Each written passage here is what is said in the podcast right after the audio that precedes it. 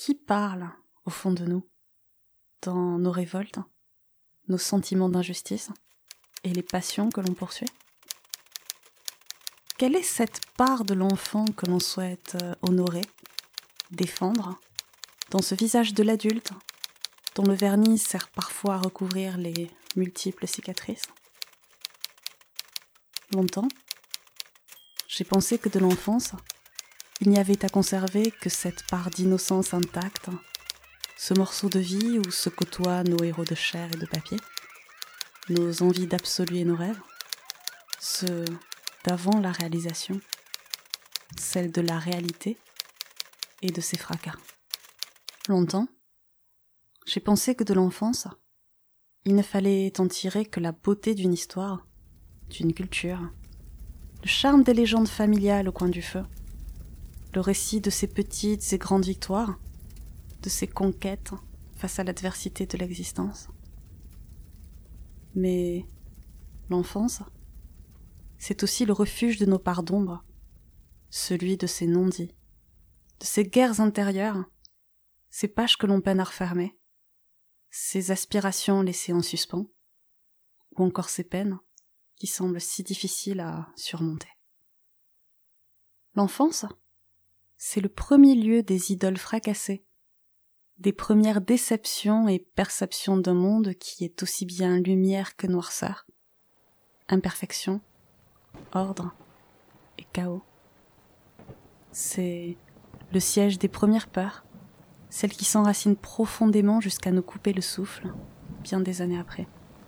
Celui des rébellions, qui prennent parfois toute une vie avant de nous laisser accéder au calme. Kill the boy. Tue le garçon, l'enfant. C'est le message que reçoit Jon Snow, l'un de mes héros préférés de Game of Thrones. Dans un épisode, au moment où celui-ci se doit d'étouffer l'enfant en lui, celui qui le pousse aveuglément à se lancer dans un danger qu'il sait évident. Créer, c'est toujours parler de l'enfance, disait Jean Cocteau c'est être capable de faire cette place à ce petit être que l'on a été, en lui donnant la juste mesure dans ce qu'il constitue de notre identité. Cette matière première qui a connu les vents et marées de l'existence, celui capable d'invoquer les rêves, d'être le gardien de nos refuges intérieurs, celui qu'il nous a fallu prendre par la main, sans le tuer, sans le blesser, sans l'étouffer. Celui que l'on sait prendre par la main lorsque ses blessures se réveillent, en lui disant que rien n'est grave, et que tout est grave, que tout est perpétuelle construction et déconstruction de soi, que l'on apprend aussi bien de l'ombre que de la lumière. Bienvenue à bord, vous faites partie des passagers de transmission. Cinquième épisode, un podcast qui vous parle des anti-héros du quotidien. Bonne écoute.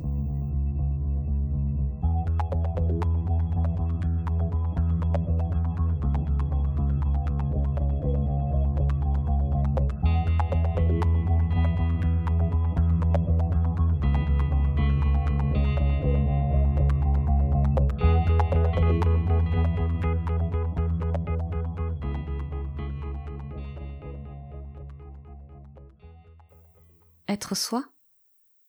Accepter les multiples chaos de son identité, en assumer les imperfections, les remous qui font mal, comme la plénitude de ce qui nous élève. Embrasser ce qui a été, ce que nous sommes à l'instant, ce que nous aspirons à être. Savoir prendre la part de son histoire, de ses légendes à ses récits merveilleux, et savoir s'en détacher. Savoir d'où l'on vient, et accepter que cet endroit peut être très différent de celui vers lequel on va. C'est accepter de se perdre, d'en apprendre, de voir les différentes mues de notre personne et de savoir y reconnaître les différentes couches de ce qui nous a constitués. Cette identité, elle est fragment, à la fois concrète et insaisissable, pareille à ces cours d'eau que rien ne dérange et à ces tempêtes en furie. Elle est enfance, adolescence, vie adulte, elle est bonheur et fracas, déception, fierté, larmes et rires mélangés. Elle est le reflet de notre rapport au monde, de ce que l'on ressent, de ce qui nous fait bouillir à l'intérieur ou défaillir de joie. Elle est notre réaction à l'autre, forgée par ce qui nous touche, nous réconforte et nous blesse, par nos oppositions et nos accords. Elle se retrouve parfois dans nos gènes, ces expressions semblables à nul autre, que l'on ne reconnaît que chez ceux qui partagent notre ADN, de celles qui se lisent dans un regard, un trait du visage, une façon si particulière de se mouvoir. Elle s'apprivoise au travers de ces valeurs auxquelles on croit, celles que l'on défend contre vents et marées, celles qui sont notre garde-fou et nos références, dans un univers infiniment changeant, tout comme dans celles contre lesquelles on se définit. Elle est de ces quêtes fascinantes et vertigineuses, parce qu'elle nous renvoie à notre paix intérieure, à nos démons, à nos forces et nos fragilités. Elle est notre histoire, notre voix, mais aussi celle de ces personnes dont nous avons appris, celles qui nous ont transmis, aussi bien leur chaos que leur lumière. Exploration de son identité et de ses voyages paradoxaux, dont on ne revient jamais vraiment indemne, et pourtant plus entier que jamais. Celui dont il est question ici est l'un des piliers de mon histoire, de ceux qu'il a fallu déconstruire, dont il a fallu s'éloigner aussi, pour mieux appréhender son humanité sous un autre jour, comprendre et accepter. Rien n'est jamais acquis, à l'homme ni sa force, ni sa faiblesse, ni son cœur et quand il croit, d'ouvrir ce bras son ombre, son ombre, c'est celle d'une croix. Une vie heureuse, euh, peux pas, tu peux pas savoir quelle est la vie heureuse. Il y a toujours des, embûches, des inconvénients. Euh, à un moment donné, quand il y a une embûche, elle est moins heureuse. On surmonte l'embûche, elle peut devenir plus heureuse. Bon, moi, il m'est arrivé plusieurs fois de, de, de, l'avoir qui me passait dans la tête quand, nous étions à Saint-Hippolyte, que tout se passait bien, les espaces, vous étiez, vous étiez euh, petit, ça marchait bien. Et plusieurs fois, je me, je, suis dit, mais c'est vrai, dans ma tête, hein, euh, trop de bonheur, un jour tu vas le payer. Mon père, cet anti-héros.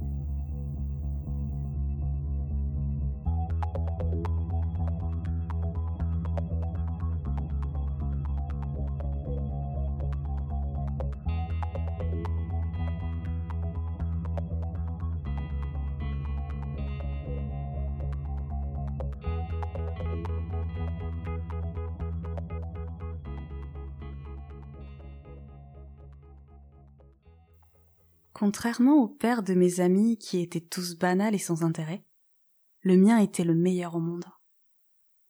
C'est ainsi que Zachary, le narrateur et héros du film québécois Crazy, alors enfant, décrit son père. Gervais, c'est son père, à la fois modèle, super-héros et parfait sous toutes les coutures.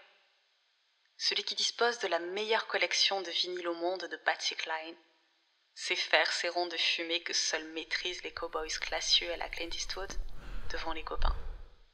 Connaît la réponse aux mystères les plus opaques du monde et crée ces moments uniques, fait de ce sentiment intense de liberté et d'insouciance, le visage au vent, passé par l'entrebâillement de la fenêtre de sa vieille voiture, qui file sur des routes qui sentent bon l'été, ou ses cornets de frites grasses dégustés à deux en secret. Mon père, c'est le souvenir enfant de nos équipés sur les routes du Lot, dans sa vieille de chevaux ronflante au siège qui s'enfonçait jusqu'au sol sous ses 1m90, tandis qu'il me parlait de cette terre des merveilles, mi goguenard, mi fier, en sifflotant du Jodassin. Où c'est que je suis né? Ça, c'est sûr que je suis né un jour dans le nord du Lot. Le Lot étant, entre parenthèses, la plus belle région de France qu'il y ait actuellement dans ce monde. Pour ceux qui la connaissent pas, je les invite à venir passer des, des, séjours dans le Lot. Euh, je suis dans un petit village de 600 habitants, 700 habitants peut-être, dans une vieille maison sur la place de l'église. Et bon, comment je ressentais là, c'était un village, c'était, un village où il y avait toute une série d'agriculteurs de l'âge de mon père, puisque les autres ils étaient morts à la guerre, donc euh, on restait sur une, génération d'après 45. Et c'était la tranquillité. Le, petit village, c'était la tranquillité. Euh, on, pouvait passer presque d'une maison à une autre sans que jamais on se fasse engueuler. Euh, on, pouvait aller à la pêche sur la rivière La Serre. Et à juste titre, ils sont les plus, ils sont un peu chauvins, quoi. Ils aiment que, que ils disent que le Lot c'est le plus joli pays du monde. Bon, je pense que tout le monde le, dirait aussi pour la Dordogne, pour la Corrèze, bien que ce soit pas tout à fait pareil. Ils, ils habitent pas chez nous, mais euh, c'est, il n'y a pas de description particulière parce que en ayant bougé par la suite aussi bien en Afrique que n'importe où, bon, il y a des gens qui sont bien, des gens qui le sont pas. Il y a il y a des cons partout, il y a des pas cons partout, il y a des, des gens intéressants partout. Bon, disons que là, là, c'est parce qu'il y avait une attache plus euh, d'origine, d'origine généalogique quelque part. Mais sinon, il n'y a pas de, a pas de grande différence par rapport à, d'autres pays. Hein. De ces terres, de lui, j'ai cet appétit énorme pour tout ce qui se mange, salé, sucré, de la nourriture d'ici, d'ailleurs et sous toutes ses formes. Mais surtout, celle de ce fromage à l'odeur si typique qui nous forçait à rouler toutes fenêtres ouvertes quand nous en ramenions de nos voyages. Alors le cabécou, pour ceux qui ne savent pas, c'est un fromage de chèvre fait à rocamadour. Et la, la c'est fait dans le Lot, et il y a le Cabécou de Rocamadour, qui est une pépite mondiale des fromages. Ah, ça pue, ça, ça pue. Mais que c'est bon, quand il est bien crémeux. Euh, donc, euh, pourquoi les chèvres se sont arrêtés à Rocamadour, je n'en sais rien. Euh, un troupeau de chèvres a dû s'arrêter, un mec a dû trouver un, moyen de faire des fromages. C'était bon, on l'a gardé, et c'est un des, joyaux de la cuisine lotoise. Ça a été copié, mais rarement. Ça a été imité, mais rarement égalé. Bon, le, une anecdote du rocamadour. Alors, c'est une anecdote qui remonte à un restaurant à Karennac. On mangeait dans un restaurant à Karennac. Il y avait Émilie qui était pas très grande à l'époque. Tu devais avoir 3 ans, 4 ans tu as toujours eu beaucoup de passion pour le rocamadour. Et au moment du fromage, elle arrive, toi tu étais à peine plus haute quand te voyait à peine de la table, et tu dis, je veux celui-là, le rocamadour. Tu l'avais déjà repéré, tu le connaissais. Tu te donnes un rocamadour. Au retour, tu l'arrêtes, je veux encore un rocamadour.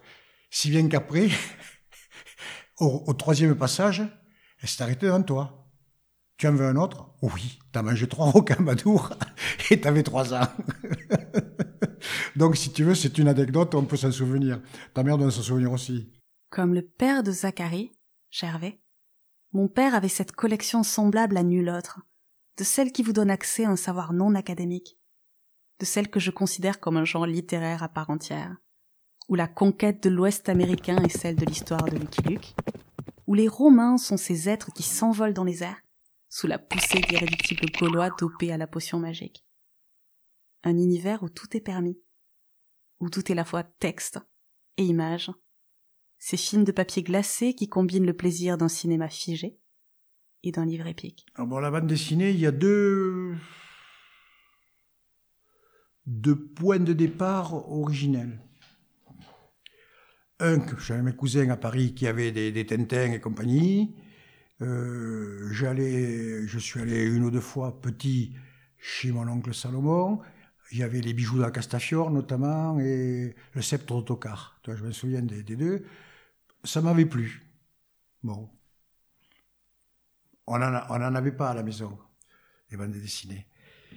Euh, ensuite, bon, il y avait un curé, un, curé quelconque, le père Roland, je crois, ou le père je sais pas qui, qui venait manger à la maison. Passé, tu sais, bon tous les, curés qui passaient à moins de 10 km de, la maison, euh, ils étaient captés pour venir manger. C'est le côté très, très catho de mes parents. Il est arrivé en, me, portant une bande dessinée de Tintin C'était le lotus, là. Le... Ce lotus bleu, je sais pas ce qu'il est devenu. Puis c'est passé. Puis quand je suis arrivé en Algérie, il y avait des. Je suis tombé sur des, des fascicules de, de bandes dessinées. Je les ai achetés, ils coûtaient pas très cher, et je, les ai encore là, ils sont là à côté. Puis j'en ai pris un, puis j'en ai pris deux, puis j'en ai pris trois, puis j'en ai pris quatre, puis j'en ai pris plusieurs, puis je suis revenu en France avec toutes mes bandes dessinées, euh, j'en ai racheté, on m'en a offert, et progressivement la collection s'est constituée. Voilà, c'est et j'y ai pris goût, jusqu'à arriver quand même au maximum à 1200, à 1200 bandes dessinées. C'est aussi celui qui transformait un simple laurier cerise en nom latin savant, ce Laurocerasus rotondifolia, pour m'en révéler les secrets toxiques emplis de cyanure sous la beauté de ses fleurs. Il est celui qui, lorsque j'avais neuf ans, m'avait aidé à faire pousser un haricot géant que fier, je peinais à porter dans son pot gigantissime, sous les regards ébahis de ma classe. Il est celui à cause de qui, des années plus tard, je nomme mes avocats Norbert ou m'émeut devant un arbre géant. Je dirais que chaque, chaque plante dans la nature a un rôle à jouer. Elles ne sont, pas là par, elles sont pas là par hasard. Alors elles peuvent être là pour euh, apporter de la couleur. Ça peut être de la couleur. Tu, tu, fais un espace vert, tu joues avec les, les futunias, avec les, les pittosporums, tu, tu, arrives à jouer avec couleur, un mélange de couleurs, tu fais, tu fais un tableau en quelque sorte. Bon, tu joues aussi sur les formes des, des, plantes dans l'espace vert. Dans la nature, une plante va avoir un rôle. Tous les médicaments que l'on a, ils sont dans la nature. Tous les médicaments. Qu'on vienne pas me raconter qu'on a créé ça ou ça, ça y est dans la nature. Il suffit de, trouver. C'est un, les matières actives sont diluées, c'est sûr. Il faut les concentrer, il y a du travail, mais enfin bon, on les a diluées, on les a, on identifiées, et les laboratoires les ont re, recréées, resynthétisées. Bon, chaque plante a un rôle, un rôle pour, pour nourrir euh, l'homme, pour nourrir les animaux. Il y a des plantes qui, qui, il y a des plantes, il y a des plantes qui, que tu peux pas mettre à côté d'une autre plante parce que elles vont se, elles vont se, se faire la guerre. Mais quand je dis se faire la guerre, tu as des plantes qui vont tuer la voisine. Et ça, euh, alors on est en train de nous gaver avec des histoires de, de on, fait, on fait souffrir les animaux. Il y a personne actuellement qui parle qui vont, qui vont faire souffrir les arbres, qui vont faire souffrir les, les plantes ou les arbres. Bon, pour eux, les, moi, je considère que chaque, chaque euh, c'est de la biologie. Un, arbre, un arbre ou une plante née, née d'une graine croît, se reproduit, meurt. Si c'est pas de la biologie, il faudra qu'on me demande ce que c'est. Mon père, c'est cette présence, ce roc géant qui sait s'interposer entre moi et tous les dangers de ce monde. Les crampes d'estomac qui paralysent, les araignées un peu trop zélées, les maux des autres qui pourraient blesser. Il est aussi celui qui m'a appris que la bonté ne veut pas dire être sans épines, que s'approprier le monde, c'est aussi savoir s'affirmer et poser ses propres limites. Je pense qu'il y en a beaucoup qui s'imaginent que je suis un peu con, ça c'est certain. Bon, euh, ceux qui connaissent, qui cherchent vraiment à connaître et qui restent pas sur une, caricature, euh, doit passer du bien, puisque bon, j'ai quand même des, amis qui de longue date. Bon, un ami de longue date, c'est quand même des gens qui, restent parce que justement ils, ils, ils apprécient, ils m'apprécient. Je leur apporte quelque chose, ils m'apportent quelque chose. Voilà, c'est tout. C'est très facile de juger la, personne sur, euh, Bon, par contre, il est certain que quand je vois là, les gens pour la première fois, je ne fais vraiment pas toujours des efforts pour les, pour les amadouer. S'il faut leur envoyer un fion d'entrée, je leur enverrai. Mais c'est du second degré. S'ils ne le comprennent pas, c'est que c'est des couillons. si j'ai quelque chose à dire, je le dis.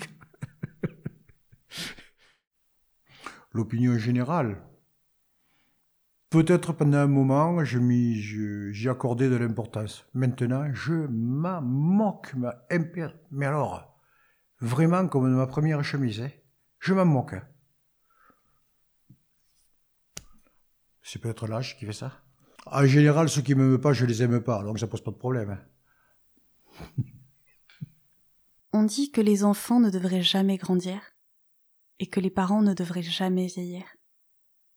On dit que tout devrait appartenir à ce monde figé, où tout semble encore idéal, où les pères sont ces figures indestructibles, capables de guérir de tout, de protéger du monde, de révéler un univers de conquête infinie par leurs propres yeux, où les enfants sont ces êtres éternellement émerveillés de ce qui n'entrevoient pas les faiblesses, les peurs et les éraflures. On dit que les enfants ne devraient jamais grandir et que les parents ne devraient jamais vieillir. Mais pourtant, c'est aussi lorsque l'on grandit, lorsque l'on fait tomber enfin de leur piédestal les figures imaginaires et invincibles de ses parents, créées dans nos esprits d'enfants, que l'on se construit. C'est par le biais de ces moments faits d'antagonisme, de maladresse, de silence, de déception mutuelle, de distance, de départ et de heurts, que se forgent aussi nos identités. Sont peut-être grâce à ces derniers que l'on apprend enfin à se comprendre, à s'aimer mieux. Ainsi, sous le plaisir radieux de la cuisine, de ces moments où se mêlaient les épices, les saveurs d'un autre monde, c'était bien plus que cela qu'il me livrait. C'était l'histoire d'un manque, d'une vie, de quelque chose de plus que l'enfant en lui avait toujours souhaité assouvir.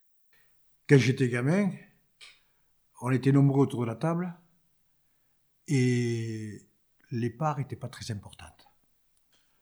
Je considère euh, que par moment, on a toujours mangé, on a toujours mangé, mais par moment, euh, j'en aurais mangé plus. Voilà, j'aurais- eu, je crevais pas de faim, mais je trouvais que j'ai un petit peu manqué. Bon, c'était oh, le cap n'avait pas été passé. Euh, ensuite, quand euh, quand je me suis, quand on s'est marié, ta mère, elle a des qualités, mais elle n'avait pas, la qualité de la cuisinière. On lui avait appris beaucoup de choses, sauf à faire la cuisine. Hein, bon. Donc il fallait qu'on fasse la cuisine. Euh, J'aimais ça, ça me plaisait de faire la cuisine. Et puis bon, ce qui m'a plu, c'est de découvrir la cuisine du- du monde.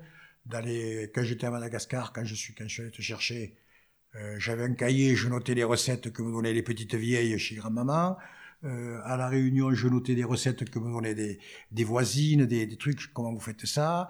Bon, euh, même des, des- marchands de- des- restaurants, quand, quand on était à Toulouse, le, le, le couscous, là, je, que je demandais comment ils le faisaient. Tu vois, je et ça, et ça, m'amuse- ça me plaît. Puis j'aime bien manger. mais aussi une partie de ses fêlures, et l'un de ses remparts contre la solitude, comme si au travers d'un plat, c'était tout le souvenir passé et à venir d'un moment de partage unique que l'on invoquait. Celui où les yeux se ferment, le palais découvre, les rires fusent, la lumière entre, et que se déroulent tout autant de bons moments que de délicats fumées qui émanent d'un magret de canard savoureux de ces repas du dimanche où la cuisine se transforme en joyeux bordel. Des blagues et astuces échangées autour d'une purée de coco. La solitude. Bon, j'ai souvent été solitaire quelque part dans depuis que je suis né. Solitaire, même bien qu'entouré. hein. Bon, là, je suis solitu- solitude, solitude, je, vis tout seul ici. Par moments, ça me fait peur. Par moments, ça me fait peur. Puis bon, on s'y habitue. Mais le vieillissement. Le vieillissement. je- L'envisager seul peut paraître euh, plus pas angoissant, mais euh, on peut se poser plus de questions. Mais bon, euh, quand, je, quand je me sens, quand j'ai la solitude, ce que je te disais, je me mets devant le fourneau, je fais des plats, je cuisine. Très tôt, mon père est celui qui inconsciemment m'a peut-être communiqué le goût pour ces refuges existentiels, ces endroits de paix et de solitude qu'il est nécessaire de trouver par soi-même. Comme lorsqu'il me raconte alors cette anecdote, lorsque mes cris faisaient paniquer ma mère et la forcer à l'appeler pour m'endormir. Ah oui, quand tu quand es arrivé à, en France, quoi. Euh, t'arrivais pas, t'arrivais pas à, tu arrivais à t'endormir si j'étais à côté. Si je m'éloignais, tu te mettais à chialer. Si bien qu'un jour, elle m'a, elle été obligée de m'appeler, j'étais en conseil municipal, elle m'a appelé, j'étais obligé de venir pour, pour t'endormir. Jusqu'au jour où j'en ai eu ras-le-bol de t'entendre. On t'a pris et on t'a mis dans la chambre à côté toute seule. À partir de ce moment-là, plus un bruit, la Ramatou, elle dormait.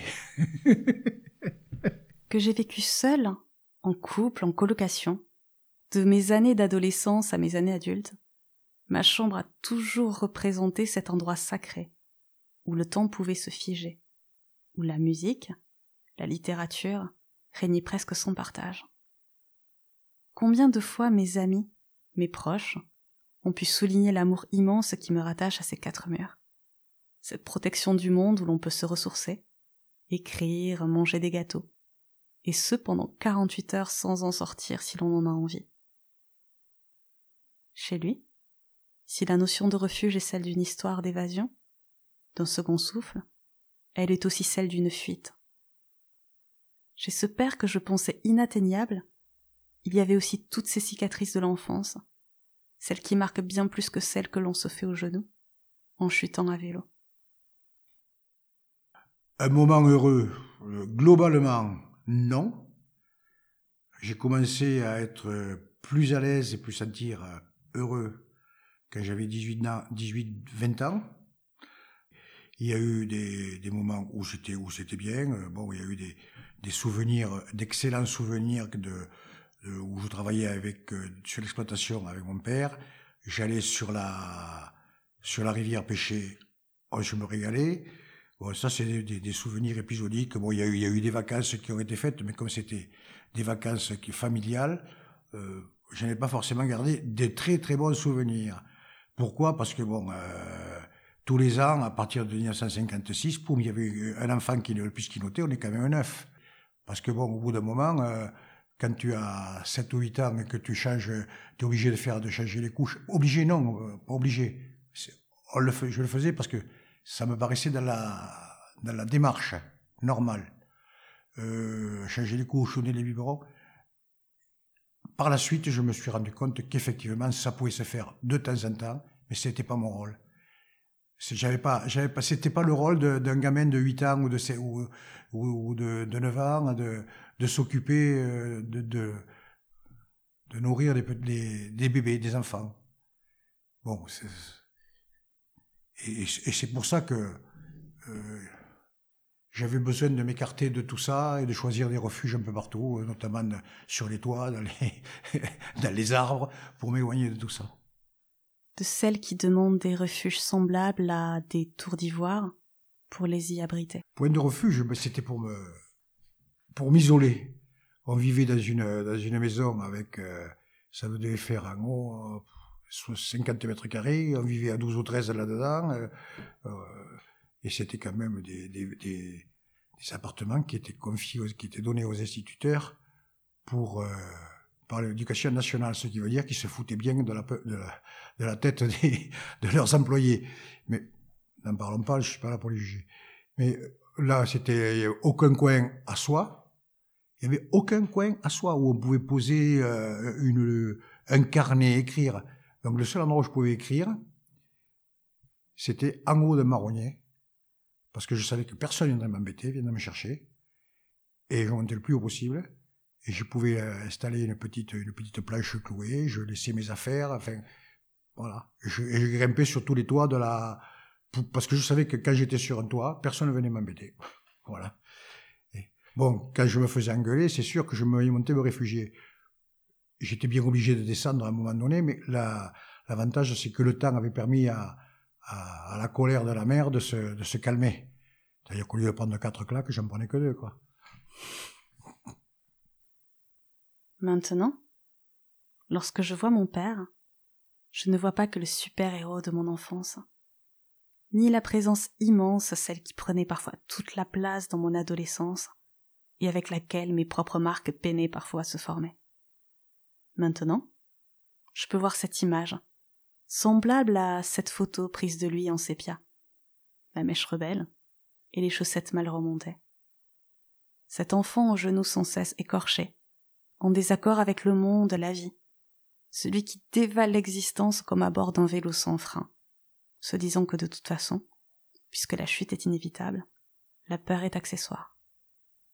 Et cet enfant qui a peur tout de même, peur que l'on étouffe sa voix, en souhaitant le faire rentrer dans des cases dont il n'aura de cesse de vouloir déborder. Bon, ce qui me faisait le plus peur, c'est de me faire engueuler. Parce que les, les punitions maternelles, c'était pas, c'était pas des, c'était pas forcément tendre.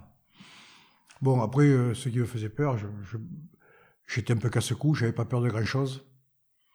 Hmm, j'avais pas peur de d'aller au fond de la rivière chercher à descendre 3-4 mètres chercher des cailloux de, j'avais pas peur de, de descendre des, des, des routes à vélo à, ça me, ça me souciait s'il y avait des freins ou pas des freins. Je me suis pris des gadins d'ailleurs, hein, de beaux gadins.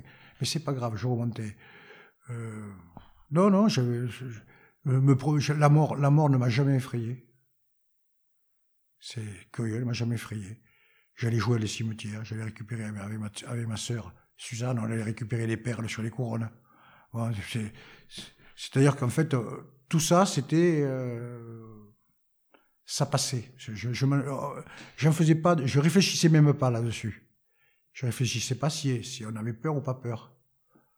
Voilà. Derrière ces passions même, il y a cette envie de ne jamais se laisser enfermer ou contraindre. Il y a ce besoin viscéral de conquête sur ce qui ne lui a pas été donné, sur cet espace auquel enfant, il avait toujours aspiré. Disons que de tout temps, j'ai, fait de la musique. De l'harmonica, quand j'étais en haut de mon, de mon marronnier, j'étais avec l'harmonica. Puis après, bon, euh, on fait un effort pour me donner des cours de piano, mais comme on n'avait pas de piano à la maison, ça n'a pas duré longtemps. Et puis c'était trop, trop académique le piano pour moi, c'était des, grands, des grands compositeurs, ça me gonflait un petit peu. Mais enfin bon, mais on a arrêté parce que, puis je suis passé à la guitare. À la guitare complètement autodidacte, j'ai appris mes accords tout seul. Et bon, ça me permettait de m'évader. Et puis, progressivement, ça a été la peinture. La peinture, ce qui, permet, ce qui me permettait de, d'exprimer sans le vouloir vraiment, sans le savoir réellement, un état d'esprit, un, sentiment de, apparaît souvent dans mes peintures la notion de solitude. De solitude, oui. Puis après, bon, je, je me suis vidé la tête en faisant des écrits, des, des, pas mal de nouvelles, des trucs comme ça qui sont des certaines légères, d'autres plus, plus, plus recherchées, notamment sur les, histoires de mort. Mais c'était surtout pour me vider la tête après le, cancer et l'accident. Mais j'ai toujours écrit, moi. Oh, j'étais capable de, sur, sur euh, des, dissertations d'écrire ce qui me passait par la tête. Hein. Ça plaisait ou ça plaisait pas, j'en avais rien à foutre en restant sur un thème imposé par un prof, je, je, je délirais, c'est ça que je délirais. D'ailleurs, bon, l'écriture, ça a souvent été ma, ce qui m'a sauvé dans les concours. Trois, trois matières qui m'ont sauvé, la, le français, les mathématiques et la biologie. Le reste, euh, tout ce qui était anglais, économie, j'en avais rien à foutre. Derrière sa non-acceptation des dogmes, des codes, c'est comme s'il avait de tout temps cherché à redonner une voix à ce gamin qui n'en avait qu'à moitié. En passant par le désapprentissage de certaines croyances ancrées, des valeurs que ses parents avaient voulu lui transmettre. En quoi je suis différent, c'est que eux considéraient que tout ce qui se passait, c'était Dieu qui le faisait. Leur croyance les aveuglait dans ce truc si, si, si, si ma mère était enceinte, c'était Dieu qui l'avait voulu. Alors que bon, euh, faut pas être idiot quand même, on, se doute de ce qui s'est passé. Bon, euh, c'était, Dieu, Dieu, Dieu, Dieu. Aller à la messe tous les dimanches, se faire, faire le jeûne au moment de Pâques, se faire, aller à la veillée pascale, aller faire les crèches. Tout était basé sur Dieu, sur la, sur la religion. Et moi, par contre, alors rien n'est basé sur, euh, rien n'est basé, même s'il y a une participation du, surnaturel, euh, tout répond à des lois physiques, à des lois chimiques, à des lois, à des lois biologiques. Et euh, ce, qui, ce qui arrive n'est pas par hasard, ne vient pas par hasard. Ça vient parce qu'il y a eu un, élément biologique, un élément chimique qui s'est produit, physique, qui s'est produit. C'est pas, c'est pas Dieu qui a décidé euh, euh, qu'il allait faire ça parce que c'est trop facile. Là. C'est taper en touche pour se, pour, pour absolument euh, se débiner. Là. On n'a plus, de, on a plus de responsabilité. Voilà, ça c'est une chose qui est certaine. Moi, quand euh, quand j'ai eu quand j'ai eu 22 ans, 23 ans, que je leur ai dit, je me vais en Afrique. C'était la, c'était la catastrophe. C'était en pleine, j'allais en Algérie. C'était en pleine catastrophe. C'était la guerre des six jours. Israël, Algérie. Israël, Dieu. Dieu, c'était la catastrophe. C'est-à-dire que j'allais contre, dans, des pays qui étaient contre le pays de Dieu. De Jésus. Je les envoyais promener, moi. J'en avais, rien à foutre de leur conception. Jusque dans ces révoltes adolescentes, qui pour moi prenaient la voix de Kurt Cobain, et pour lui, celle des provocateurs et non conformistes de son époque. Une chanson qui me rappelle mon adolescence. Bon, les premières, la première euh, truc qui m'arriverait à l'esprit, c'est tous les cantiques qu'on nous imposait. Mais c'est pas celle-là qui va rentrer. Justement, c'est ah, pour aller dans la contestation, ce serait le gorille de Bassens. C'est à travers de larges grilles que les commères du canton contemplaient tant puissant gorille sans souci du camp dira-t-on. Avec un pudeur ses commères lorgnaient même un endroit précis que rigoureusement ma mère m'a défendu de nommer ici. Gargouille. Terminé. Pourquoi le gorille? Tout simplement parce que c'était Brassens c'était interdit de séjour chez moi. c'était un révolutionnaire, un, grossier personnage, on, lui, on l'a fublé de tous les mots. Et moi, je trouvais que c'était très bien d'avoir quelqu'un qui pouvait arriver à, à chanter autre chose que les, la bien-pensance de l'époque. Enfant, je n'aurais jamais pensé que mon père était cette personne que l'on aurait pu contraindre au silence. Chez lui, tout respirait l'envie du combat, de la défense des idées que l'on menait, haut et fort. Cette envie irrésolue de se projeter plus loin, dans un avenir toujours plus libre, et ce, dans le moindre aspect de sa vie L'avenir de la carrière, la, progression professionnelle, ça m'a jamais été une préoccupation. Mais alors, mais pas du tout. Je faisais parce que je, j'avais, il me semblait que j'avais des idées, et quand je les sentais bonnes, mes idées, j'essayais de les, de défendre, de les, de mettre en place. Non, non, j'ai jamais eu d'ambition professionnelle. Je me suis jamais dit, un jour, je serai je n'avais rien à battre. J'étais déjà anticonformiste. C'est-à-dire que je ne me contentais pas de ce qu'on me donnait, j'essayais de voir ce qui, allait se passer, essayer d'imaginer les choses euh, à, échéance 5-10 euh, ans. Ça. Imaginer de, mettre en, mathématiques, de chercher les formules mathématiques qui, qui associaient la, la croissance des arbres, puisque c'est des, des, formules mathématiques, c'est du hasard, c'est la probabilité. Donc il n'y a pas de, il y a, euh, on, me, on, me on me prenait pour un fou. C'est-à-dire que cette vision des choses à, à me projetant dans le, dans le truc, dans, l'avenir, on venait, on me demandait ce que j'en pensais. C'était, c'était, je trouvais que c'était bien, mais ça fait quand même peur aux gens. Et? L'une des premières fois marquantes où je l'ai vu vaciller et ralentir, c'est lorsque la maladie, les hasards des infortunes de la vie l'ont amené à se soumettre à des contraintes. Celle d'un corps qui ne répond plus, celle d'un avenir qui, jusque-là sous contrôle, paraît nous échapper et nous limiter. Bon, le cancer, été opéré du cancer le mois de mai 1998. Voilà. Euh, je me suis repris le boulot, j'ai eu un accident, un grave accident en 2000, je sais pas combien, 2000, 2001, je crois. Non. En 2001, oui, je pense. Enfin, j'ai perdu la date. Bon, peu importe. Et euh, ce que j'ai appris, c'est que déjà, on maîtrise rien. On maîtrise rien. Tu peux avoir des ennuis en les cherchant. Tu peux avoir des ennuis en les cherchant. Tu fais, tu fais, tu, fais des bêtises, tu vas chercher des, tu vas chercher des embêtements. Bon, euh, un cancer, tu ne demandes rien, tu le subis. Et l'accident de voiture, je l'ai subi, je ne demandais rien, j'étais tranquille, je roulais, elle est venue me percuter. Voilà, bon, c'est. Dans les deux cas, je n'étais pas responsable. Dans les deux cas, je n'étais pas responsable. Donc, si tu veux, déjà, ça, une leçon, ça veut dire qu'en fait, euh, il peut t'arriver toutes les tuiles possibles sans que tu n'en aies le moindre responsabilité. Donc, il a fallu me reconstruire un, un mode de vie, ce qui n'est pas évident.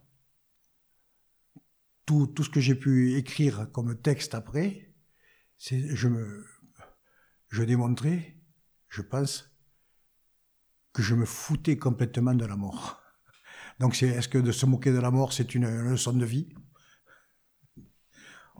Peut se poser la question. Euh, l'accident, non. L'accident, non. Euh, le cancer, euh,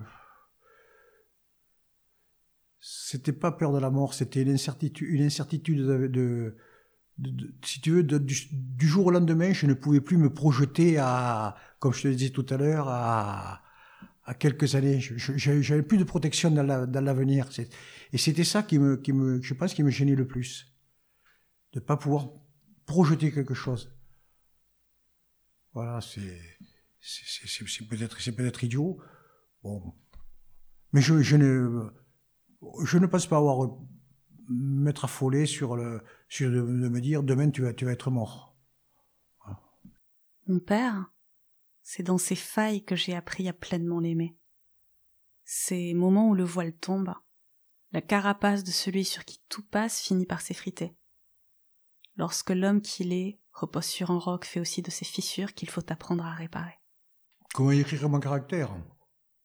Je n'en sais strictement rien. Tout le monde était convaincu que, que j'étais brut de décoffrage, que j'étais euh, sans empathie, sans rien. Hein? Tout ça, ça a été le grand truc. Personne n'a cherché à savoir, à gratter. Il faut dire que depuis très longtemps, je m'étais fait une carapace et que je l'ai gardée pendant très longtemps carapace. À, éviter de rien laisser paraître et à tout prendre sur moi. D'ailleurs, c'est pour ça que euh, je me suis retrouvé avec pas mal d'ulcères à l'estomac, un cancer du côlon, parce que je, je, transmettais rien, je donnais rien. Je le gardais.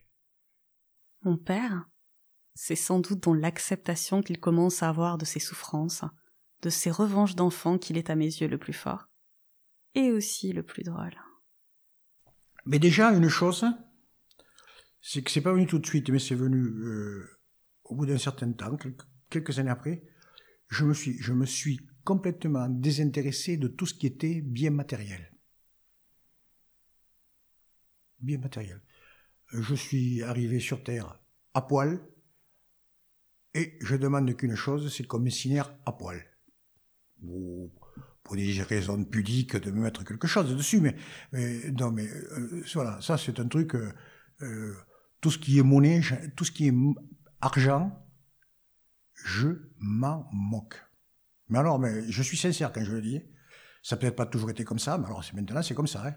Tout ce qui est matériel, ça ne m'intéresse pas. Je fais, par exemple, les peintures. Les peintures. Le nombre de fois qu'on est venu me demander de faire une exposition.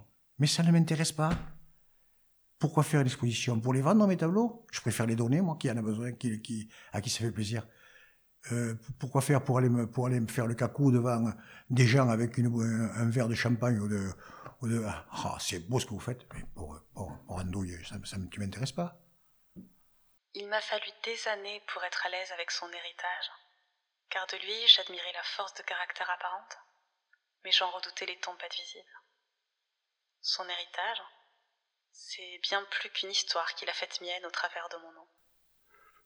Je pense que j'ai jamais été, jamais été euh, bloqué par des histoires de transmission de, noms ou de, ou de gènes. C'est un truc qui m'a jamais... Ça aurait, pu se faire, ça pu se faire de façon classique, c'était très bien. Euh, ça s'est pas fait de façon classique. Ça m'a je pense que là, on était bien en accord euh, avec ta mère, c'est-à-dire que bon, il y a des gamins qui crèvent de faim dans le monde, on va aller les chercher. je pense que c'est le résumé de la, de la position. Hein. C'est bien plus que l'histoire de deux êtres, au tout début étrangers l'un à l'autre, que les beautés de l'existence ont amené un jour à se rencontrer, à Madagascar? Oh, ben c'était à. à. en arrive. C'était à Madagascar quand je suis venu. Euh, tu étais haute comme. Tu avais un an, un an, tu avais 14 mois. Hmm. Tu te demandais ce qui t'arrivait. Tu me regardais comme un, extraterrestre qui débarquait à, Madagascar. C'est bien plus que l'histoire d'un combat ou d'une simple transmission au nom de gènes. Ce qui a été le plus difficile, ça a été de, de, faire euh, les dossiers juridiques pour l'adoption. ça a été un grand combat. Donc ça a été plus facile. Et c'est assez marrant parce que euh, tu me parles de, de, la transmission. Bon, la majorité des, des familles, c'est on va transmettre un nom. Un nom. Bon. Déjà, quand je me suis intéressé, moi, à la généalogie, je ne me suis pas intéressé à la transmission du nom d'Audubert. Je me suis intéressé à la transmission de ma grand-mère. C'est-à-dire que ça avait rien, elle avait rien à voir. J'étais plus du tout dans ce milieu-là. Son héritage, c'est celui d'une part de mon identité, ce qu'il m'a fallu apaiser de colère, d'hypersensibilité, de peur des échecs, de peur de ne pas être ce qu'il fallait être aux yeux du monde, ou encore pire, à ses yeux à lui. Son héritage, c'est celui de ce qui nous unit et nous sépare, de mes révoltes, de mes combats, de cette envie de plus de lumière, plus de vie, tout en restant consciente du précipice à mes côtés. Cette envie de se relever encore et encore, quand bien même la route peut être longue et le sort difficile. Son héritage, c'est celui qui m'a permis d'accéder à la réconciliation avec chacune des pièces de mon être, l'orage comme le ciel bleu, la tristesse infinie comme la joie qui transporte, la foi dans un avenir sans limite et aux horizons infinis, et l'acceptation des doutes, des blocages quels qu'ils soient, pourvu qu'on en apprenne.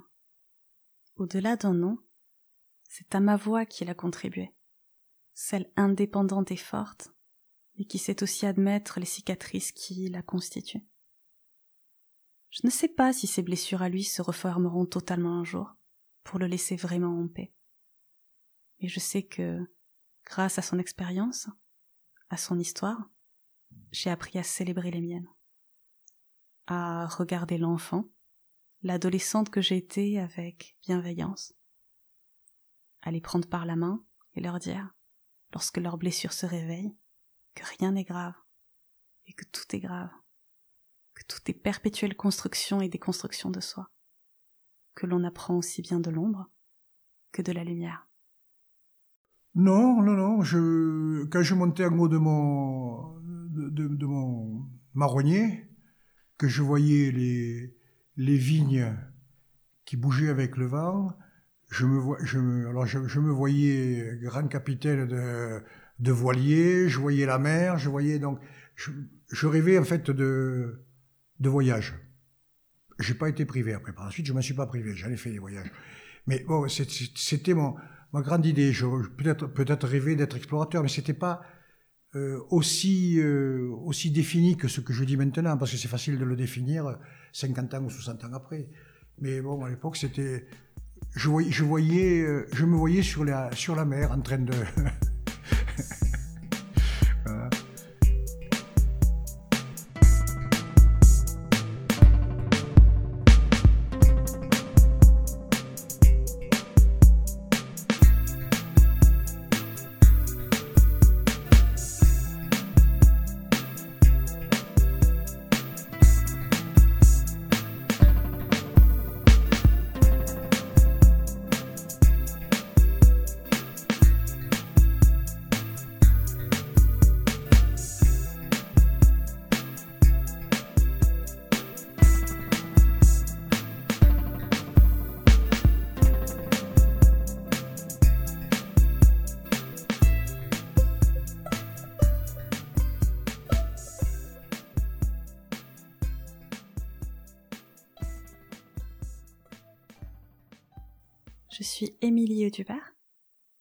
et vous venez d'écouter l'épisode numéro 5 de Transmission, un podcast autoproduit, disponible sur toutes vos plateformes d'écoute préférées et également l'année du pangolin.com.